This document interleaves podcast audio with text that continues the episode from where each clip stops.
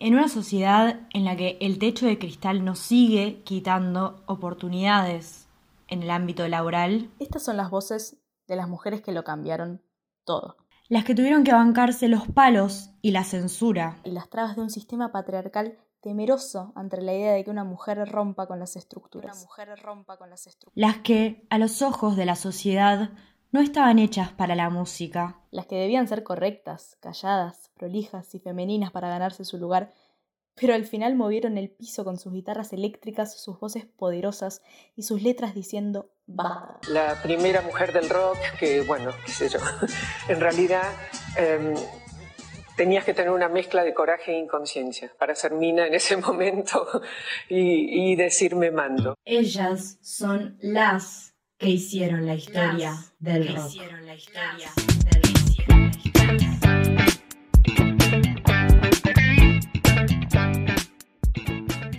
Hola nuevamente amigos, amigas, amigues de Verbo Podcast. Bienvenidos a este nuevo episodio. Hoy vamos a hacer la segunda parte de las que hicieron la historia del rock.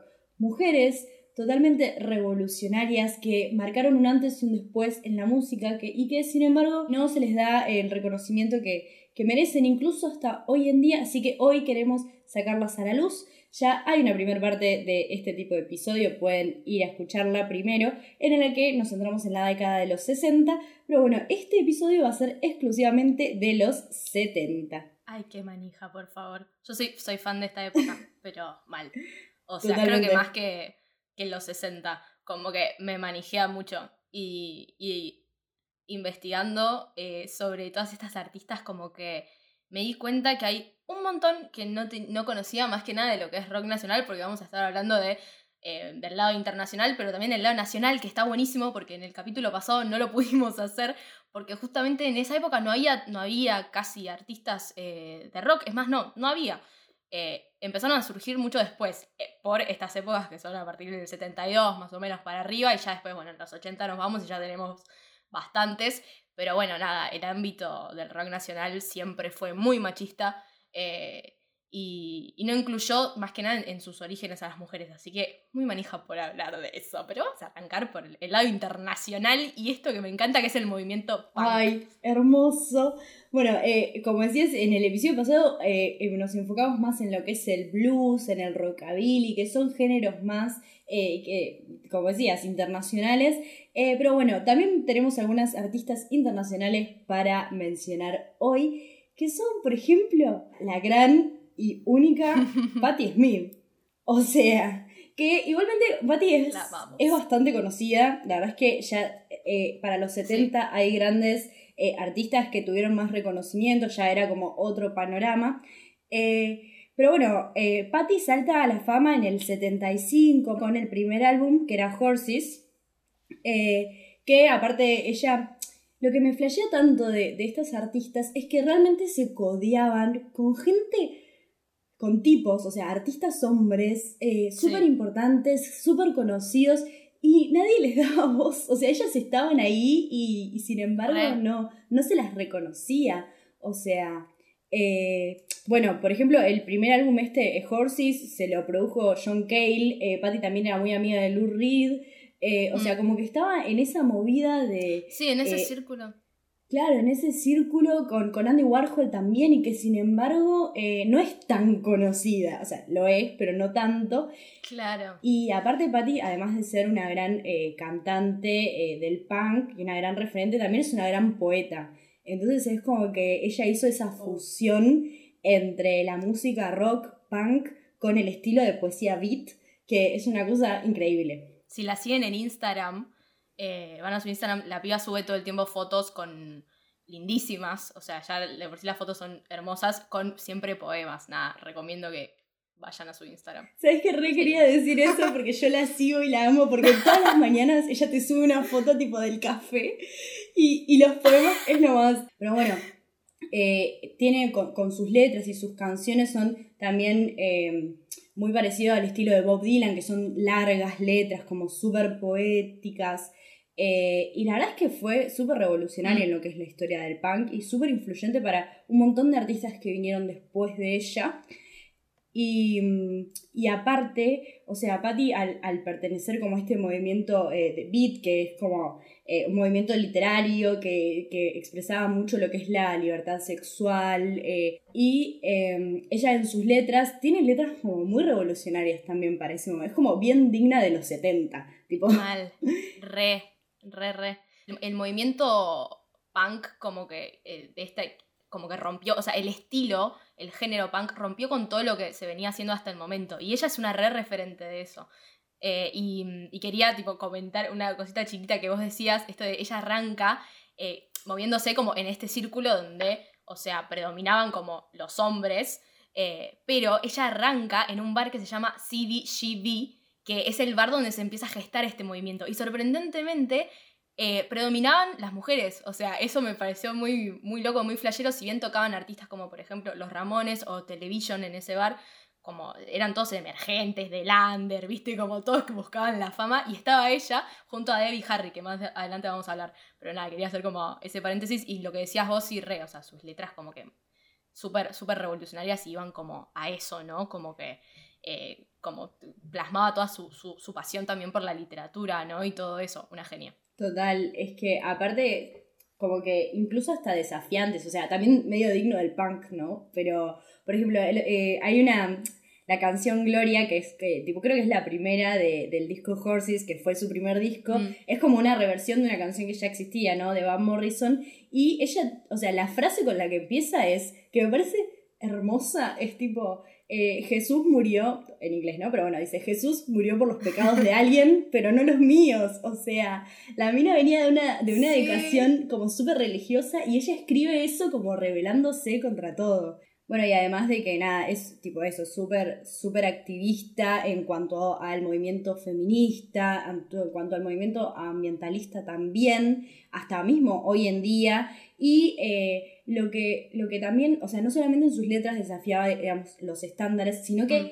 ella particularmente no, no encajaba, o sea, no le importaba encajar en los estándares sociales de femeninos, digamos. No, ni ahí, era otra cosa.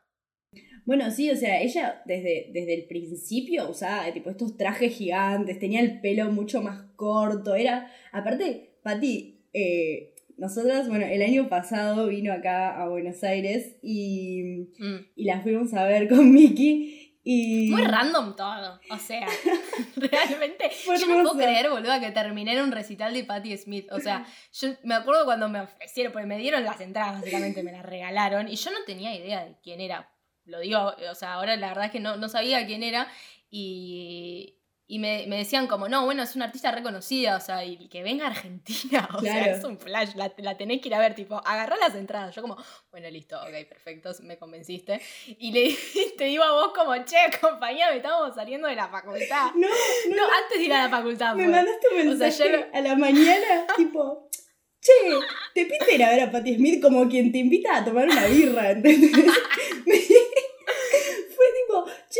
¿tenés ganas de ir a ver a Patti Smith hoy de la noche? ¿Vos me estás jodiendo? Obvio que sí, o sea... Sí, a mí me pareció un flash, o sea, fue se me dio todo hermosamente eh, y fue un recital en el Luna Park, o sea, también, una paréntesis, fan del Luna Park, toda la vida lo fui, eh, desde que fui por primera vez a ver a, a, um, Floricienta, pero pero, pero la verdad es que ese recital me agarró por sorpresa y, qué bueno, hoy en día digo qué bueno que fuimos, porque la verdad es que no, no, habiéndola conocido, o sea, y yendo a un recital de ella, te das cuenta por cómo es en el escenario y por las letras de sus canciones eh, y por cómo interactúa con el público y lo que dice entre canción y canción o en medio de las canciones, o sea, te das cuenta de lo que es ella. Eso me pareció muy flashero y creo que lo hablamos como, no puedo creer lo que es esta mujer. O sea, aparte nosotros estábamos re en una como esto del activismo ambiental, ¿viste? Y al ver ella y el feminismo, bueno, y al ver ella que, plasmaba todo eso sin haberla conocido ya de antes, fue Loquísimo, fue una experiencia hermosa. Bueno, y lo que quiero rescatar de, esto de haber ido a verla en vivo es que la mina con 70 pirulos te, te salta en el escenario y, te, y es, es toda una rockera. Es tipo. Es el punk, pero es, es en una señora de 70, de 73 años. Y es una locura. Y siempre fue así. Y, y eso medio que en su momento también desafiaba los estándares de las mujeres que tenían que eh, verse femeninas, verse como más quietas como que mm. es lo que decíamos un poco en el capítulo anterior, o sea, y ella rompió con todo esto absolutamente sí, me parece clave porque en ese momento, o sea, en, los 70, 75 fue que salió Horses y después, bueno, ella la pega en el 78 con Because of the Night, que es como el sujitazo y que la vuelve más como mainstream, ¿no? Y que la lleva después a medio a retirarse porque, bueno, pero ella saltó a la fama con, con Horses y, y es como que en ese momento tener una mujer, o sea, con esa imagen, ¿no? Eh, que no, digamos, no iba acorde al, estereotipo hegemónico de belleza. La piba escupía entre, o sea, mientras cantaba las canciones para aclararse la garganta. Eh, o sea, no seguía ni en peo los mandatos sociales, toda despeinada, ¿viste? Como más, como un tinte más masculino, si querés, eh, que en ese momento era como, wow, ¿qué? Y, pero con todo eso, la piba supo hacerse su lugar y le abrió como un, mundo nuevo a, las mujeres eh, en el rock en ese momento. Em, así que nada, qué suerte la fuimos a ver. Ojalá cuando termine esta pandemia podamos volver a los recitales, porque yo te juro que tengo una abstinencia. O sea, realmente me está matando, y no, no, me quiero comprar los la entrada a los recitales online porque no quiero caer que estoy en estas, ¿entendés? Yo lo hice, lo hice, em. lo hice el otro día con, el... no, era un recital, con los 45 años de, de, de la Dios sui generis me compré la entrada online y fue un poco triste, pero bueno, es lo que hay. Ayer me cayó la ficha y dije, me, perdí un recital de David León que, estuvo muy bueno y nada, me quise matar, así que la próximamente voy a estar comprando entradas a recitales online.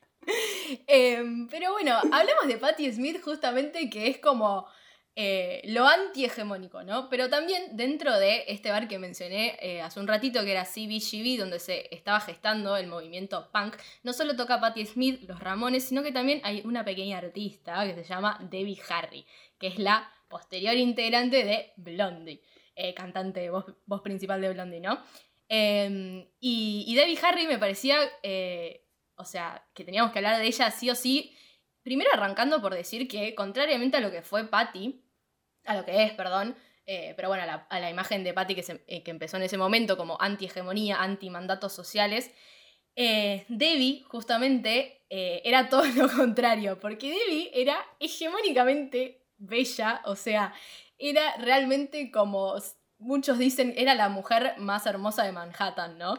Eh, porque, ah, bueno, no, no, sé si lo dije, pero bueno, este bar donde se empezaba a originar el movimiento punk estaba en Nueva York, ¿no? Eh, entonces se decía como que ella era la mujer más bella de Manhattan, o sea, imagínense lo que era. Eh, rubia, hermosa, digamos, blanca. Y, y, ella, bueno, Debbie, Debbie Harry, no solo se vuelve un icono en lo que es el movimiento punk, sino también un icono de la moda, ¿no? Lo que hacía ella era básicamente, o sea, articular lo que es eh, la música punk, que es como ya de por sí, ya es como descontrolada, eh, salvaje, ¿no? Ya se dan una idea, bueno, eh, en el escenario cómo eran esas bandas, ¿no? O sea, completamente tipo por los aires cantando, pero lo articulaba con una imagen glamorosa, ¿no? Era como la Marilyn Monroe del punk, podría decirse, Re. si querés. Bueno, es, es, lo que me, me transmite también y mm, ella se vestía, no sé si viste fotos, viste, con los chupines, las camperas de cuero, los labios rojísimos, el pelo rubio despeinado, viste. Es que es la imagen de lo que después va a ser la moda del rock, tipo los, eso, los pantalones ajustados, los labios rojos, ¿entendés? Y, vestirse toda de negro. El delineador. Y, el delineador, sí, o sea, y ella podría haber sido algo mucho más conservador porque físicamente era muy hegemónica y podría haber tenido otro look, pero nada, o sea. Totalmente. Bueno, de hecho inspiró a artistas también como Madonna, que es Madonna es re la onda de, de, Debbie Harry, si bien es como la música es otro palo, es como mucho más pop, eh, ochentoso, ¿no? Obviamente. Eh, Debbie también era medio pop, medio punk en lo que es Blondie, ¿no? Digamos, después también tuvo su carrera solista, pero bueno, nada, se la conoce mayormente por Blondie. Yo no sabía que Blondie había sido tan, eh, como, tanta influencia en lo que fue este movimiento eh, del punk y como que marcó un montón de cosas. Yo la verdad no tenía idea, yo conocía esa banda por One Way or Another, o sea, de ese temón que encima lo conocí por One Direction porque hicieron su versión, o sea, imagínate. Em, pero me parece que lo, novedoso de, de Debbie Harry para ese momento era justamente como era tan hermosa, eh, digamos, y estaba en una banda de, rock and roll, de punk, es como que esa imagen justamente le abrió muchísimas puertas. Y lo que, viendo un poco eh, videos al respecto, ¿no? Gente que comenta eh, sobre, sobre su carrera, decía, no, eh, no había mujeres bellas, es, la verdad es, es, horrible lo que dicen, ¿no? Pero no había mujeres bellas en el rock en ese momento. Y Debbie era eh, literalmente una conejita Playboy en una banda de punk. Entonces eso era lo novedoso. Eh, y me parece, o sea, nada, lo vemos un poco con Patty también. Es cierto, también, bueno, obviamente que, hay que discutir y, y, repensar esta idea de belleza hegemónica, pero para ese momento no se veían estas cosas, digamos, ¿no? En lo que es la, la música y más que nada en el punk. Entonces fue como eso lo que lo hacía tan, la que hacía, eh, lo que la hacía tan distinta. Y, también, bueno, ella era súper fiel a lo que es como su, su, propio estilo, ¿no? Tiene un estilo remarcado si vos te pones a ver fotos o, o, videos de ella en el escenario. Súper marcado, súper glamorosa, muy Marilyn Monroe. Y justamente lo que, lo que dicen es que ella era fiel a todo esto y no, y, y no se dejaba influenciar por lo que es el mainstream, ¿no? Como que ella decía, esto para mí es cool, esto para mí garpa y esto soy yo eh, y nada, y le iba bien con eso, ¿no? Bueno, obviamente le fue bien con eso. Em, y no le daba mucha bola a lo, a lo, a lo de afuera, ¿no? A lo, a lo, que es cool para el mainstream. Pero hablemos de Blondie particularmente porque me parece que es. ¡Ah! Es increíble, tipo, escuchando estos álbumes. Arranquemos con este álbum que es. Em, ¿Cómo se llama? Parallel Lines, que está. Eh, que mezclan tantos géneros, ¿no? ¿Vos lo, escuchaste? Sí. Sí, sí, sí. Bueno, está, ¿viste? Heart of Glass que es disco, literalmente, o sea. Es que, aparte, es muy eso de que ellos hacían lo que querían, porque es un, es un rock glam con un pop, con un punk, y después te tiran, bueno, más adelante con, con el otro álbum que se llama Auto American, o sea, como que salen de todo eso, se alejan de todo lo que es eh, el punk, y de repente te canta una canción medio de reggae, eh, medio que se van también para el lado más del jazz. Eh, para el lado más del funk. Y, y de hecho, bueno, Debbie es tipo la primera canción, o sea, en ese, en ese álbum que se llama Auto American, aparece el tema de este Raptor, que es el primer tema más hip hop, porque rapea y todo, que es cantado por una mujer que no es ni latina ni afroamericana. O sea, es el primer, Blondie es el primer tema de hip hop hecha por, por una mujer blanca y hegemónica, ¿no? 10, años antes de que el rap sea como algo, ¿no? Sea como conocido y que, y, que esté la movida del rap. es que el rap era muy under en ese momento, era muy de... Muy under, total. Muy urbano. Ella en esa canción menciona a raperos eh, de ese momento, de, como el under, que nadie conocía a nadie. Imagínate a alguien como Debbie Harry en una banda como Blondie, o sea, que estaba siendo, o sea, que la había pegado totalmente, que nombre a esos artistas del bajo es totalmente impensado. Una genia la piba. Y, me encanta. A mí creo que particularmente me gusta más Auto American, pero porque me gusta más el, estilo. Eh, no sé, me encanta, me encanta esta mezcla de, de, de Tyrese High, eh, no es una canción original de ellos, me parece que es una canción que la había grabado un artista de reggae antes, eh, pero ellos la meten. Y, tiene canciones re lindas, la verdad que recomiendo que vayan a escuchar ese álbum. Y Parallel Lines es como, es lo que es Blondie, digamos, ¿no? Es como, porque tiene Heart of Glass, que es como más disco, pero después tienes One Way or Another, que es como un track así como muy, muy enojado, ¿viste? Como super punk. Sí, sí. Es que eh, yo creo que a mí me encantó Auto American, pero Parallel Lines es como el álbum que tiene los hitazos de mm. Blondie. Que de hecho, bueno eh, One Way or Another, que lo hizo hace poco, como que lo sacó a la luz de vuelta One Direction, o incluso Heart of Glass, eh, hace poco hizo un cover Miley Cyrus también, que está... No sabía. Tremendo, la rompe Miley, o le hace mucha justicia. Lo vi en Instagram. Lo vi en Instagram, boluda. No sabía que era de Blondie ese tema. Sí. O sea, ahora, ahora claro, se llama Heart of tipo, pues claro. pero no, pero Miley tipo, hace otra versión, pero, o sea, más con su estilo, pero la verdad es que le hace mucha justicia y está muy bueno. Entonces son temas, o sea, que hasta hoy en día siguen en, la agenda, digamos, y siguen siendo hitazos y mm. la siguen rompiendo, o sea. Re. A mí me parece clave tener esto en cuenta como, bueno, ¿quiénes son los que llevaron adelante el movimiento punk, ¿no? Porque uno piensa también eh, en lo que fue The Clash o Sex Pistols, por ejemplo, que son bandas eh, inglesas. Ramones. Que también, que, Ramones, que fueron como Em, digamos, se piensa, ¿no? Que fueron como los referentes del movimiento punk de ese momento, cuando en verdad está Patti Smith, está Blondie con Debbie Harry, o sea, y hay otras bandas también eh, de Londres que no son nada conocidas, pero me parece que está bueno mencionar, que una que se llamó The Slits, eh, que dato significa vagina en castellano.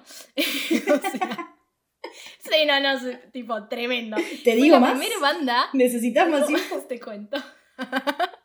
no, pero me parece, me parece ese, ese, dato clave porque justamente es como que e, estas pibas se rebelan contra el punk inglés de ese momento, que era popularizado por The Clash, por Sex Pistols, o sea, que era como, pero no, gente, o sea, no fueron solamente ellos. Ellas van en contra de todo eso y de hecho, o sea, o sea hacen una música como súper, o sea, descontrolada, viste, súper atrevida. Y por ejemplo, en la primera portada de su disco, su disco debut que se llama Cat, posan desnudas cubiertas de barro. O sea, imagínate para la época que unas pibas así, de una banda punk, porque imagínate, el primer grupo de mujeres, o sea, eh, conformado y, punk, o sea, que posen en bolas en, una, en la portada de su disco. O sea, era impensado, las pibas tipo, bueno, ¿sabes qué? Hacían lo que se les cantaba el culo. Es que aparte eso de, exponer el cuerpo de la mujer, eh, no para las, eh, tipo, las para que sea sexualizado o para el consumo, del, del, hombre, eh, sino porque sí, porque les pintaba. O sea,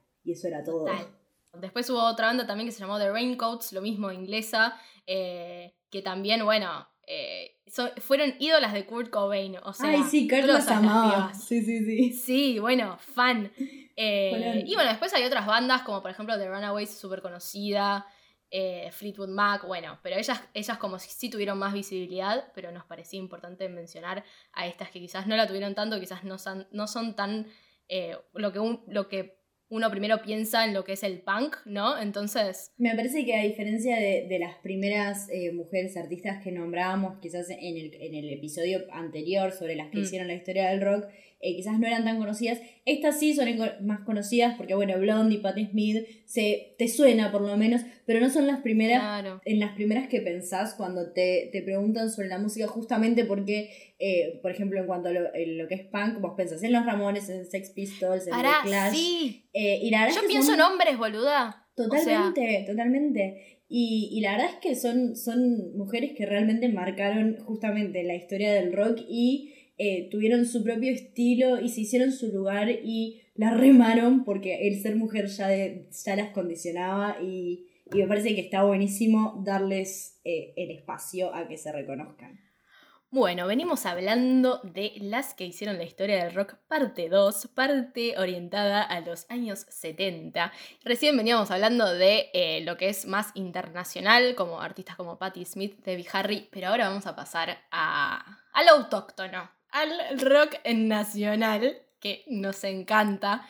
Eh, me parece que, que hay, la verdad, eh, me sorprende como investigando para, para este programa eh, la cantidad de artistas que fueron claves en, en los orígenes del rock nacional y que yo no tenía idea de que existían. Yo creo que ya la música, o sea, la industria de la música en sí es machista, pero el rock nacional, boluda, es una cosa que son todos hombres, o sea, realmente la, la, mayoría, en verdad no, hay un montón de mujeres, pero lo que uno piensa, o sea, uno va a Spotify y pone la playlist de rock nacional y no le aparece ni una mujer, y es increíble. Boluda, sí.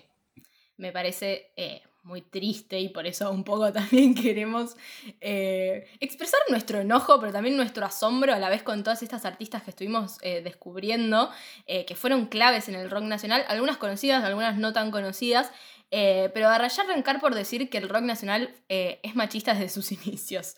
O sea, una cuando piensa en, en, rock nacional, como decías vos, primero te lo demuestran las playlists de Spotify, segundo porque también, bueno, la vida es como vos decís, bueno, ¿qué es el rock nacional? Yo me pongo a pensar, bueno, a ver, ¿Quiénes, ¿Quiénes originan el rock nacional? Y la realidad es que se te viene en la cabeza Sui Generis, eh, Almendra, eh, Manal, Los Gatos, eh, digamos, todas esas, esas bandas que está bien, sí, fueron, fueron pioneras, pero justamente es como no se le daba lugar a la mujer.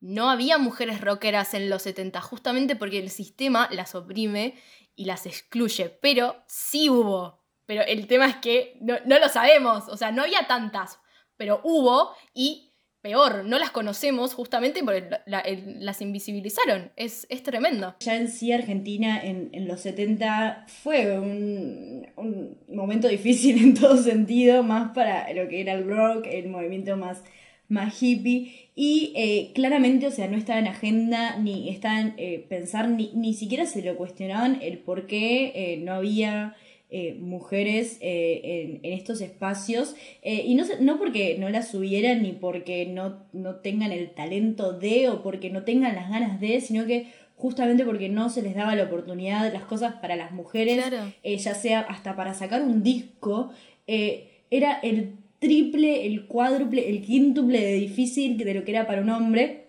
Y bueno, en este, en este contexto vamos a hablar de Gabriela, que es Gabriela Parodi, en verdad, eh, que la verdad es que yo no la conocía, pero para nada. De hecho, cuando eh, eh, vos me mencionaste a Gabriela, yo pensé que estabas hablando de María Gabriela Pumer. Tipo, no sabía que había otra. Sí, sí, sí, sí. o sea, la verdad es que no, la conocía para nada. Y, y Gabriela Parodi, o Gabriela, como, como es más conocida en verdad, fue o sea, la primer cantante de rock argentino mujer, fue la primer eh, mujer en participar en, uno de estos festivales de, rock que se hacían en los años 70, em, como por ejemplo la, edición del Barrock eh, que se hacía acá en Buenos Aires, y, tocar, o sea, de la mano eh, con, con, músicos como David Lebón, como Oscar Moro, como Lito Nevia, o sea...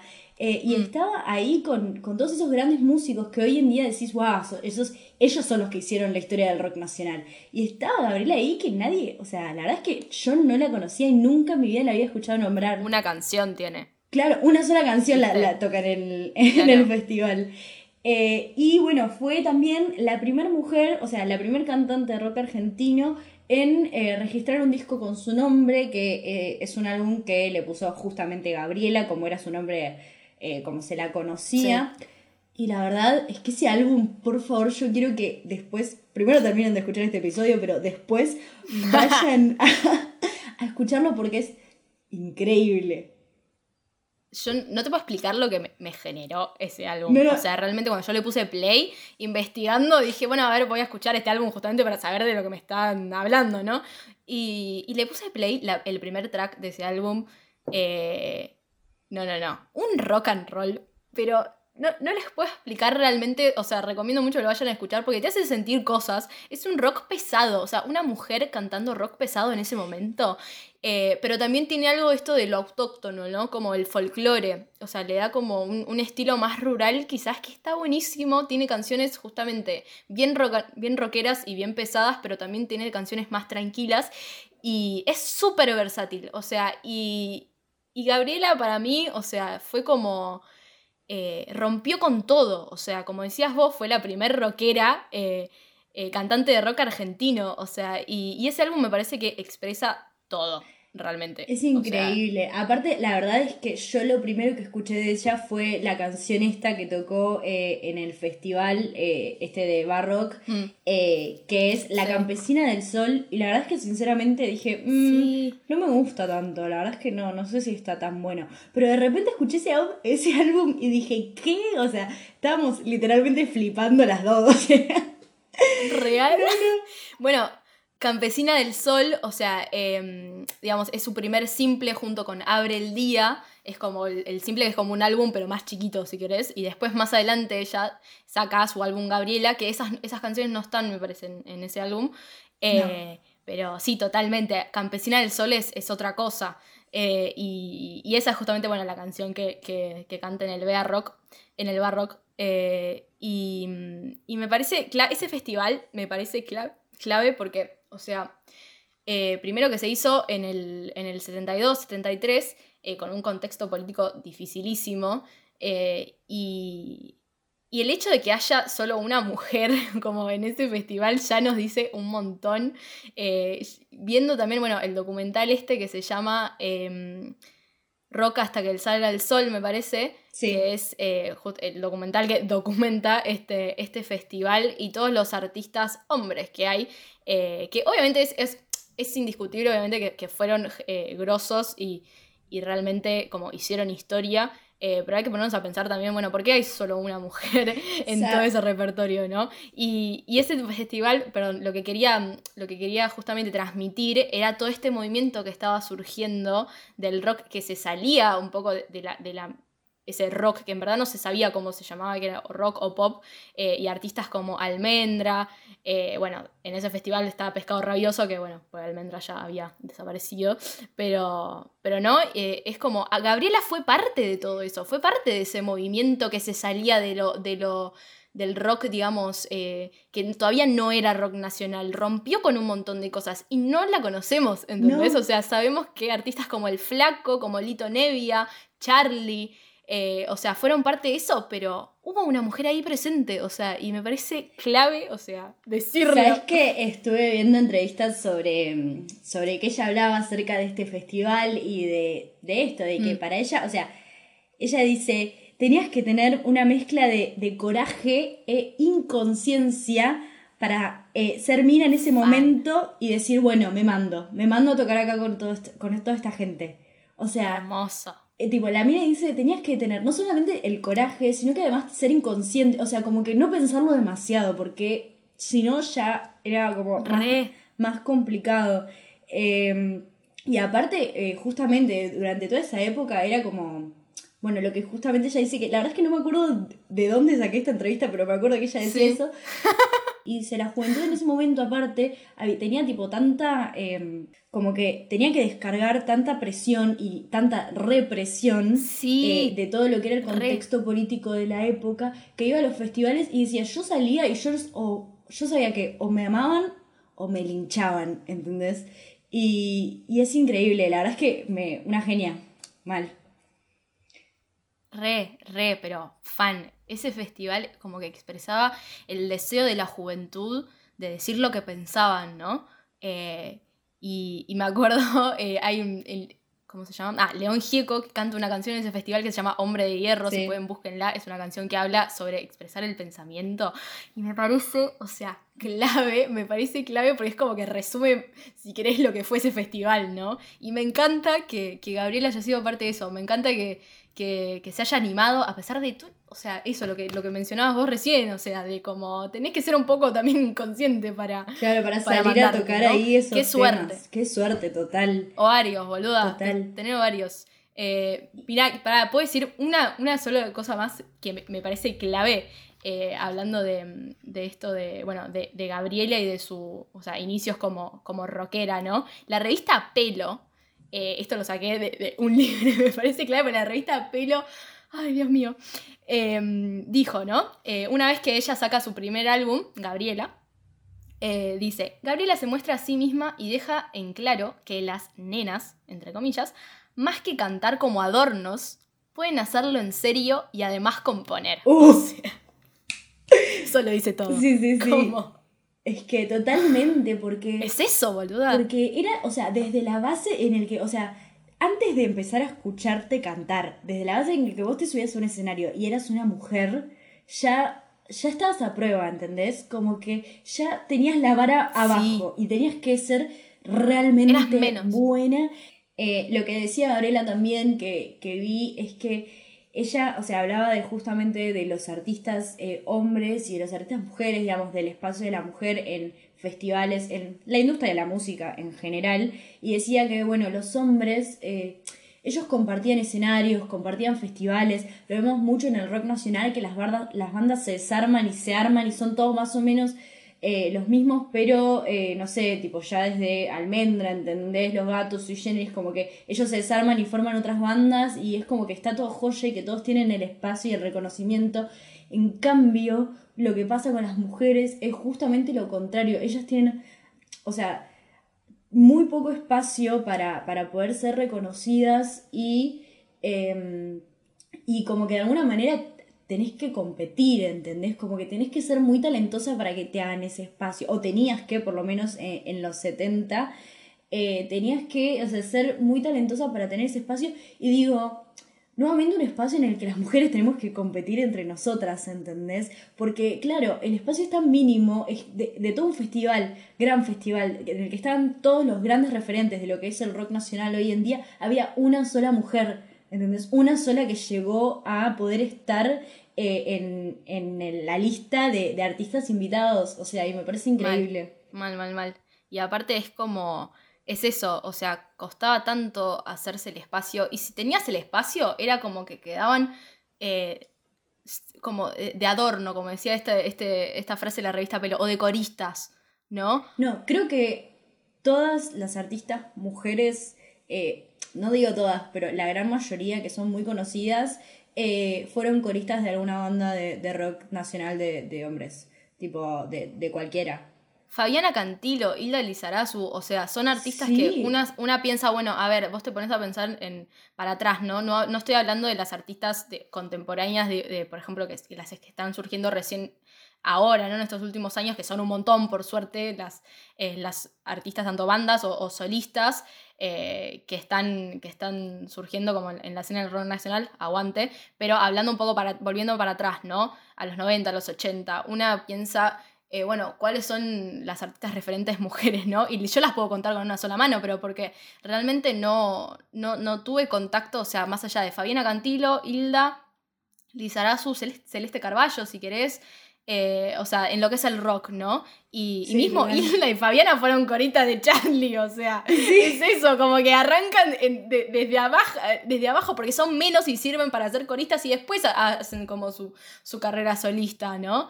Eh, pero la verdad es que, es que hay un montón de, artistas que, fueron clave y que no, que no tenemos idea que, estuvieron siquiera en la escena porque uno piensa en rock nacional y piensa en un hombre, en bandas de hombres. es que no te las pasaban ni por la radio en su momento. Entonces. Eh, ya.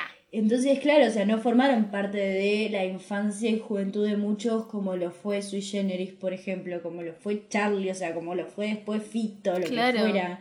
Eh, pero no, no, no, tenían ese espacio ni en los festivales, ni en la radio, ni en ningún medio, ni, ni nada. O sea, la verdad es que... Eh, y me parece súper importante porque son súper talentosas y realmente, o sea, con el, el, ejemplo de Gabriela, yo literalmente no, en mi vida la había escuchado, ¿entendés? Ni un tema de ella, nada, ¿entendés? Nada.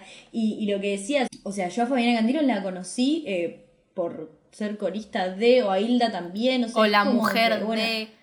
O la mujer de, por favor, hablemos de eso. Sí, bueno, un ejemplo claro de esto, y lo que veníamos hablando un poco, ¿no? Em, otra, o sea, porque tuvimos, la verdad es que tuvimos que hacer una investigación como, o sea, minuciosa para, para realmente ver, bueno, a ver quiénes fueron, quiénes estuvieron, eh, qué mujeres estuvieron en los 70 y no lo sabemos hoy, pero estuvieron. Y una de ellas fue Carola.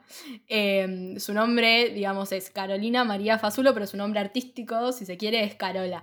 Eh, y ella es justamente la mujer de Carlos Cutaya, que es el, em, era, perdón, el tecladista de Pescado Rabioso, La Máquina de Hacer Pájaros, bueno, nada, un, señor bastante, bastante grosso y bastante conocido, pero bueno, nuevamente esto, ¿no? Como, bueno, ¿quién es? Es la mujer de...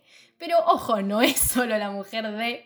Eh, ella, desgraciadamente, bueno, sacó un solo disco, eh, se llama Damas Negras, eh, que es un disco que a mí me, la verdad, me voló la cabeza también escuchándolo porque es, ah, es rock and rollero, es blusero, es, todo lo que está bien en ese disco. Sí, sí. ¿No? No, aparte ella tiene una voz que es muy blusera, mal, me encanta, me encanta. Y, y, bueno, el, el hit este de, de, ese disco, que es como que fue el hitazo de su momento, que es María Corazón, también habla de como que ella dice, ella misma dice como que sus letras, o sea, eran muy polémicas porque eran hasta muy, como muy sexuales y como que era bastante choqueante eh, que, te hable una mujer de, sus, de la sexualidad de esa manera. Eh, sí, iba con todo, o sea. Sí, sí, es súper explícita la letra de esa canción para ese momento.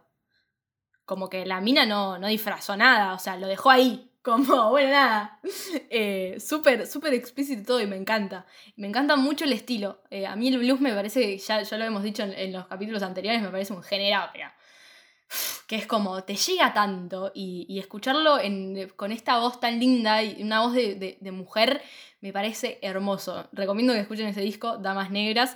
Eh, me gustaría rescatar este, este también. Seguimos con la revista Pelo, ¿viste? Pero pasa que la revista Pelo era tan polémica en esa época, boludo, porque era la revista que hablaba de todos los artistas del momento y dijo algo súper interesante que lo re podemos conectar con el último episodio de Mujeres del Rock. Eh, que, bueno, la frase dice así, de la revista Pelo. Es difícil que las señoritas, ojo con esa palabra, canten blues. No es cosa para ellas a menos que sean negras. Pero Carola parece que no tiene ganas de ser señorita. Y ahí está la fuerza y el misterio de esas damas negras. ¡Ay, Dios! Eso es tremendo. O sea, vos no ah. podías ser señorita y cantar blues, a menos que seas negra. Claro. o sea, más condicionamientos de eso no crees. O sea, más que eso no crees. Es increíble. Bueno, ¿sabes que eh, estaba viendo eh, el otro día eh, el documental este que lo recomiendo muchísimo. No sé si es documental, es una serie de videos que está mm. publicando Canal Encuentro, que es Las Sirenas del Rock. Que, eh, bueno, que lo sacaron hace muy poco, que es increíble, hablan todos artistas eh, nacionales tremendos. Y bueno, está Barbie Recanati, también aparece en varios de los videos. Y Barbie lo que dice es que ella, o sea, Barbie Recanati también es una artista de, hoy en día que en mm. algún momento ya hablaremos de ella porque la amamos.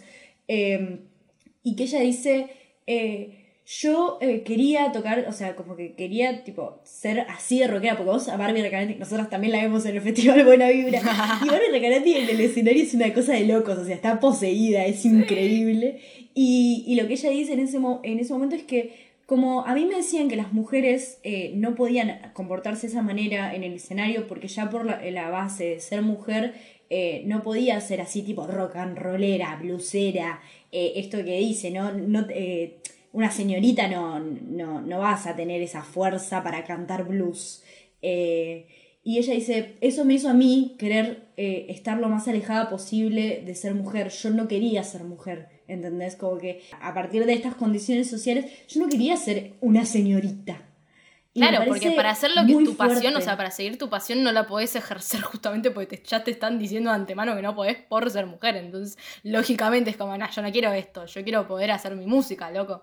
Claro, y, y aparte, esto, no, no, pasa que lo quiero nombrar ahora, no, no quiero esperar a, a, cuando hablemos de Barbie Recanati porque me parece muy fuerte. y porque, o sea, ella decía, si yo me subo a un escenario y a mí me miran las tetas, yo siento que fallé. Quiero que, o sea, que se me reconozca mi mérito por mi talento, por lo que fuera, y no por, por ser mujer o, no sé, como me parece súper fuerte. Sí, sí, o ser conocida por ser la corista de Charlie, por ser la mujer de Carlos Putaya, por ser la mujer de, Elmiro Molinari, que es, bueno, la pareja de, Gabriela también, que creo que no lo mencionamos. Elmiro Molinari es el, em, era el, uno de los guitarristas de Almendra, o sea, es como que eh, una como artista eh, estaría, es como, bueno, estaría buenísimo, como justamente hacen los hombres, boluda, o sea, que salen, o sea, que se los, se los considera por ser ellos, ¿entendés? Y, y, y la rebanco a Barbie, boluda, la rebanco porque posta, porque, porque, porque es así, porque una no puede, o sea, eh, como salir eh, en este mundo tan complicado que es como el mundo artístico, el mundo musical para la mujer,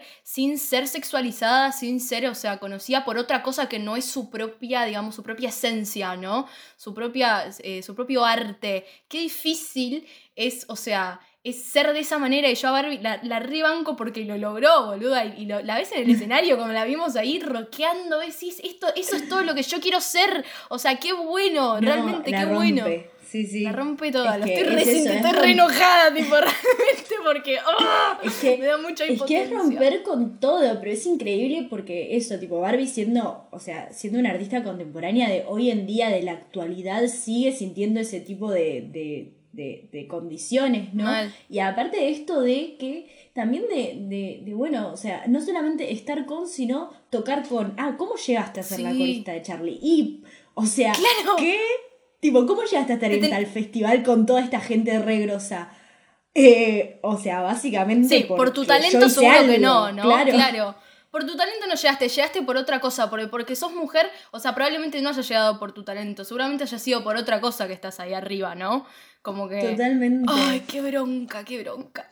Me parece muy fuerte este, como, este deseo, ¿no? Esta pasión que, eh, que una tiene por la música y que al momento de llevarla a cabo te tengas que cuestionar la manera, eh, o sea, de cómo llevarla adelante porque o esto, o te sexualizan, o te ningunean, eh, o te, te, tratan de cualquier otra cosa que no sea ser un artista solamente porque sos mujer. Y ese deseo y esa pasión por la música es tan fuerte que hasta Barbie se tiene que, o sea, tiene que pensarlo dos veces y, decir si a mí me miran las tetas, eh, yo, yo algo hice mal, como que no, o sea, eh, no, no es lo que quiero. Y nada, me parece fuertísimo y, que, me voy, chao. o sea... Hablando sobre mujeres que son muy conocidas por ser, estar con, ser la mujer de, ser la novia de, ser la madre de, haber tocado con, me parece que es un gran momento para hablar de María Rosa Llorio. Claro que sí, claro que sí. María Rosa Llorio, para los que no la conocen, eh, hizo coros en Sui Generis y también fue integrante de Por Su Gieco. Eh, ella justamente es más conocida por, eh, por estos roles ¿no? que tuvo en estas bandas, más que por su, su trabajo solista, ¿no? Su trabajo solista es, es una cosa, pero impecable. O sea, realmente es una bestialidad lo que hizo. De hecho, su primer álbum solista que se llama Con los ojos cerrados, recién fue, o sea, lo sacaron, lo subieron a Spotify recién ahora, ¿entendés? Nunca se había editado en CD ese álbum. Nunca. Y es un álbum. Tremendo. O sea, claro, o sea, nunca. Cuando circuló, bueno, perfecto, nada. Circuló por, por ese momento, por los, los 80 más o menos, pero hoy en día, o sea, recién lo podemos conocer porque lo subieron a Spotify, ¿entendés? O sea, me parece flasherísimo. Pero bueno, em, hablando un poco de ella, como decíamos antes, hizo coros en Swiss Generis y fue integrante de Por Su Hijeco. Eh, y su laburo en, esas bandas igual fue, o sea, estuvo buenísimo, eh, porque grabó temas eh, con, por ejemplo, con Por su Hijeco, que fueron, o sea, uno se llamaba Quiero ver, quiero entrar, que lo pueden buscar, también hermosísima la canción, digamos, no, no para desprestigiar el laburo que ella hizo en esas bandas, ni mucho menos, porque la verdad es que fue excelente, pero bueno, es justamente rescatar que no fue solamente eso lo que hizo. Em, y, y, bueno, nada, su primer álbum que se llama Con los ojos cerrados eh, es un álbum que yo realmente también me pasó un poco con, lo, con lo de Gabriela, con el primer álbum de Gabriela. O sea, lo disfruté tanto cuando lo estaba escuchando. Lo escuché desde principio a fin y realmente era, o sea, era hermoso. Era hermoso, no tengo otra palabra para, para describirlo realmente. Sí, no, es que ese álbum es, es divino y... Y no quiero decirlo, pero es muy Charlie. es muy Charlie, sí, sí, sí es muy Charlie, pero no se conoce. Porque igualmente, o sea, ella obvio tuvo un montón de, apoyo. De hecho, es, la madre del hijo mm. de Charlie. Bueno, hablando de ser la madre de, de haber estado con. Em, pero, pero la verdad es que e, ese álbum es tremendo, es muy lindo y, y, no forma parte de lo que decíamos, no forma parte de la playlist de rock nacional. Yo en mi vida lo había escuchado mm. hasta que me puse a investigar sobre, como que no es algo que te pasan en la radio, no es algo que tenés al alcance de tu mano. Eh, no, son, temas que, son así populares y conocidos, eh, pero para nada. Para nada, para nada. Em, pero nada, volviendo un poco, es como que eh, es esto, ¿no? Es como el ambiente del rock nacional era, para las mujeres, era, significaba estar en un segundo plano. Y bueno, para María Rosa, que es, ella lo, dice un poco también en, eh, hablando para una revista que se llama Canta Rock, eh, hablando de su álbum solista, dice, con este álbum, o sea, empecé a conocerme y aprendí un montón de cosas. Eh, porque pasé de que me dijeran todo lo que tenía que hacer a decidir todo yo misma. Y eso me parece hermoso porque es como que realmente refleja lo que era ser mujer y en la música también, bueno, en general, ¿no? Pero hablando particularmente de la música, estar en un segundo plano, estar como corista, estar como adorno en un escenario, eh, no ser como lo principal, ¿no? Porque no era tu lugar. Eh, y lo que costaba también ser, ser el cantante principal, ¿no? Imagínate Gabriela, o sea, o sea, era, era tremendo y, ella comenta también que en un recital, viste que este, eh, Música del Alma, que en verdad es un álbum, pero que se hizo un recital eh, con el Luna Park, en el Luna Park, em, que lo organizó Charlie, ella eh, era la, única mujer, era, había muy pocas mujeres en, ese recital. Y, Gabriela, bueno, ya se había exiliado a, a Estados Unidos. O sea, que encima Gabriela estaba en el país, o sea, una de las pocas artistas mujeres, se fue a Estados Unidos, eh, quedó ella y, también un poco ese, ese ambiente que un poco se vivió también en el barroco, o sea, ¿no? En, música del alma, no había mujeres que estén y si estaban, estaban como acompañantes, como fue el caso de María Rosa Llorio. Claro, totalmente. Y es que ahí va de vuelta el tema este de la competencia por el escaso lugar que había eh, en los shows, en los recitales eh, para la mujer. Eh, y la verdad es que fue increíble. Ella también, bueno, ella también aparece en el, en el documental este de Sirenas del Rock y da testimonios y ahora ah. tiene un libro también que sacó em, y habla un poco de eso y también, o sea, remenciona esto de, lo difícil que era hacerse un lugar y de que ella que cuando, cuando sacó este álbum, que era con los ojos cerrados, que, eh, mm. que ella quería, quería, o sea, ella quería grabar muchos temas así de la onda de Charlie, creo que eh, también eh, canta algunos de Charlie. Eh, dice, o sea, dice, o sea, a mí también era como, me criticaron un montón, me criticaron muchísimo, pero bueno, también a alguna gente le gustó, como, bueno, la mayoría fueron críticas, pero, pero la verdad es que musicalmente el álbum es increíble y, y o sea, era más por esto, ser la mujer de haber estado con lo que fuera.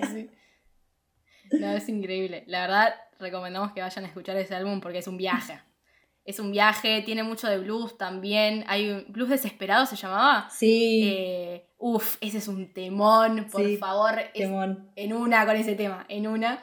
Y. Mm, ¿Cómo se llama? Y nada, es, la verdad es que está buenísimo poder ahora eh, que sabemos de la existencia de, estos álbumes y de estas artistas, poder como también eh, incorporarlos, incorporarlas a la escena del rock nacional.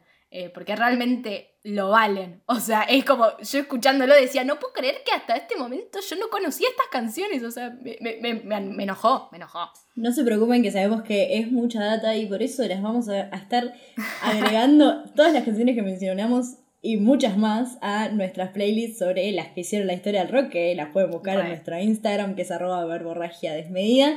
Eh, ahí vamos, ya tenemos la del episodio anterior acerca de los años 60 y un poco antes también.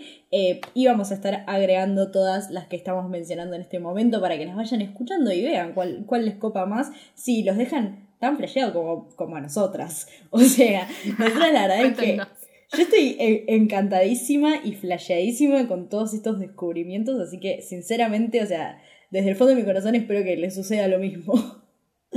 es que em, es todo lo que queremos, es todo lo que queremos, que les pase lo mismo. Porque, y que nos digan, che, no puedo creer lo que estoy flasheando con este, con este episodio.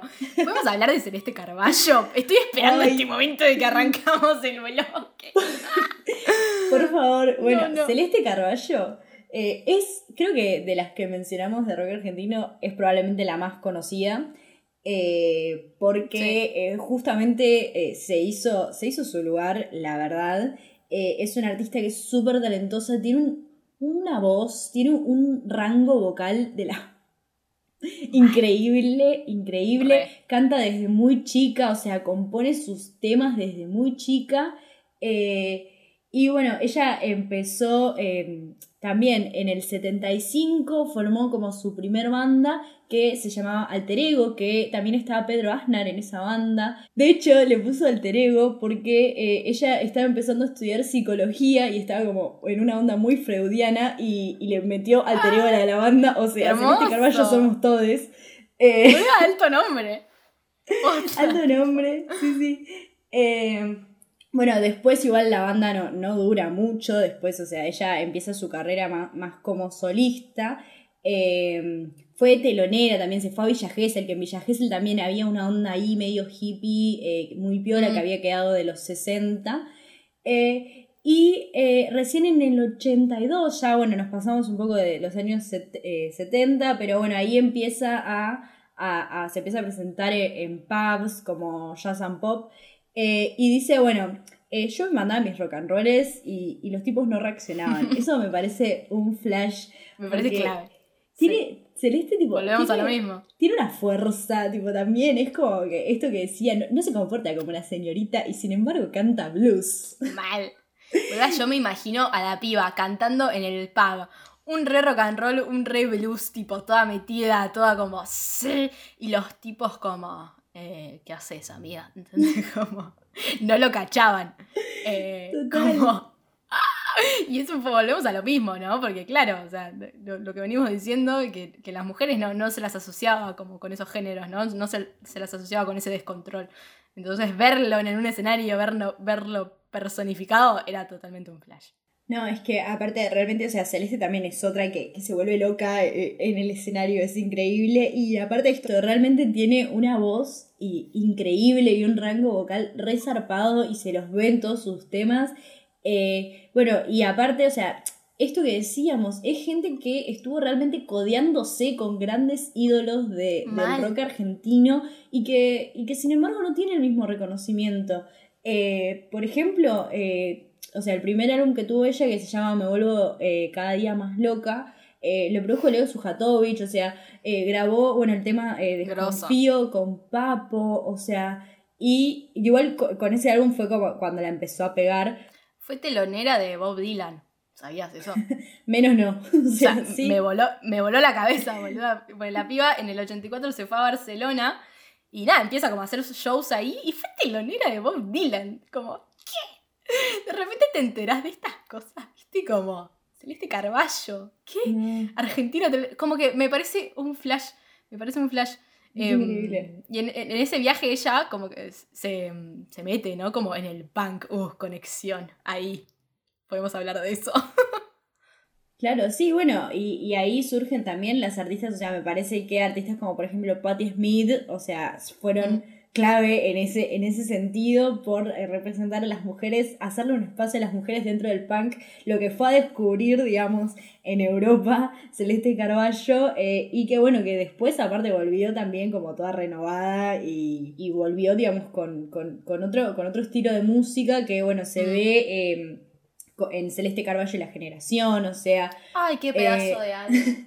que es Tremendo, es tremendo ese álbum, es increíble. A mí me, me parece, este álbum me parece muy, muy flashero porque, porque viste que ella solía hacer como temas como más acústicos, ¿no? Como más tranca. Y de repente este es como un pum, tipo. Porque lo que decías vos, la piba vuelve como revolucionada. viaje por Europa.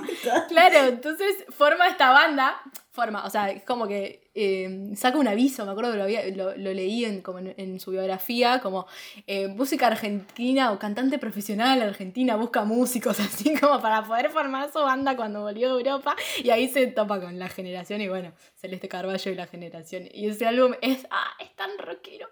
O sea, un viaje, un viaje también. Eh, bueno, después también tiene el otro álbum que se llama Live at the Roxy, que es un álbum en vivo que hace temas de Janis Joplin, o sea, ¡Ah! también conexión con, el episodio anterior que hablamos de Janis. Eh, eh, hace, creo que Maybe y Move Over de Janis Joplin. Mm. Y, la rompe, o sea, me parece que, justo te decía antes de, arrancar, o sea, no, no, se me ocurre nadie que le pueda hacer más justicia a Janis que, que Celeste Carballo. Total, me sorprende realmente eh, porque las canciones de Janis son complicadísimas vocalmente. Y aparte, ella era muy particular como cantaba.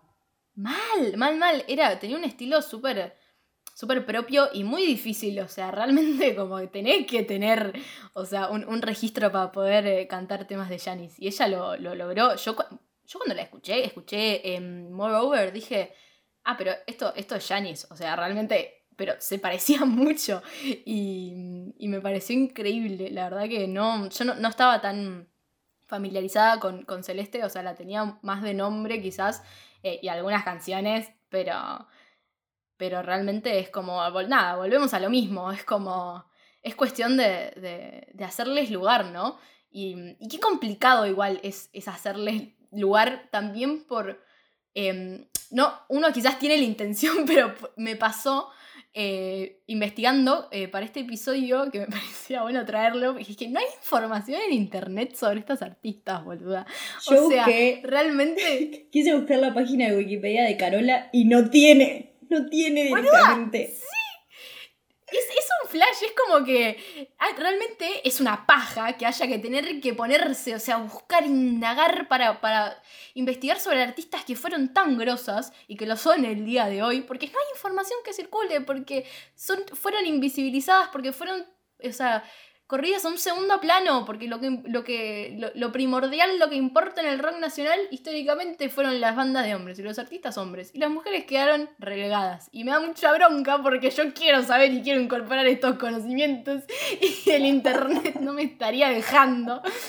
es que, aparte, pero pensalo en el sentido de que nosotros hoy tenemos internet y lo podemos googlear eh, y podemos más o menos investigar al respecto. Imagínate cuando no lo había, ¿entendés? Eh, en, los 70, en los 80. Eh, vos no te enterabas que existían esta, esta, porque ni siquiera esto, o sea, lo difícil que era sacar un álbum propio, hacerse tu propia carrera como artista mujer, estar en los festivales, aparecer en la radio, mm. no te transmitían en la radio, y... Eso me parece. me parece tremendo, porque realmente, o sea, hay mujeres súper talentosas y mujeres súper talentosas de acá, de, Argentina, o sea, que, que mismo hoy en día, o sea, siguen estando, siguen vivas, siguen cantando muchas de ellas. Y, y nada, que, que hay como cierta, me sale como monopolio, pero no, no, no es la que decir, pero como monopolio de, artistas hombres en el que son muy prestigiosos, un par de artistas hombres que tuvieron bandas que... Predominio quizás. Obvio, tipo, los amamos, los amamos, pero realmente eh, es una pena que se pierda toda esta... Esto, o sea, yo realmente de Gabriela, ¿entiendes?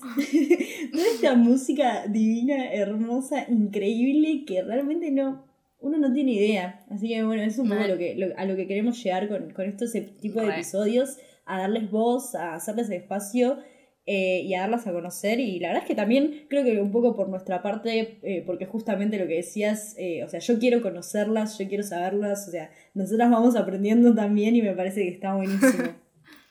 Mal. Me quedo manija para el próximo capítulo que va a ser de los 80, porque realmente hay, oh. un montón de material. Estoy muy manija, aparte también soy fan del retro de los 80, o sea, es todo lo que está bien también. Cada década se pone mejor esto. me, gustaría cerrar con esto de este ejercicio que estamos haciendo con estos capítulos, eh, de revisar nuestros Spotify y, y, empezar a incorporar eh, estas canciones y estos álbumes. Eh, que ya los vamos a dejar igual, como dijimos antes, para no, importa, los vamos a malcriar y se los vamos a dejar para que se los guarden y los tengan ahí. Arroba desmedida en Instagram. Exacto. Eh, pero está bueno hacer este ejercicio de repensar nuestra música eh, desde cualquier lado, ¿no? ya sea desde lo internacional también, pero bueno, también obviamente está buenísimo darle bola a este ámbito que es el rock nacional, que históricamente fue muy machista, eh, y empezar a, resignificarlo y a, a, cambiarle un poco, ¿no? Hacerlo más feminista, ahí está. Así que bueno, eh, esto fue eh, el episodio de hoy. Esperemos que les haya gustado. Quédense manijas para la parte 3 de las que hicieron la historia de rock porque no saben lo que se viene. Síganos en Instagram, arroba verborragia desmedida. Y bueno, nos escuchamos el próximo jueves, como siempre, a las 18 por EBR Radio y los viernes eh, por Spotify. Chau, chau.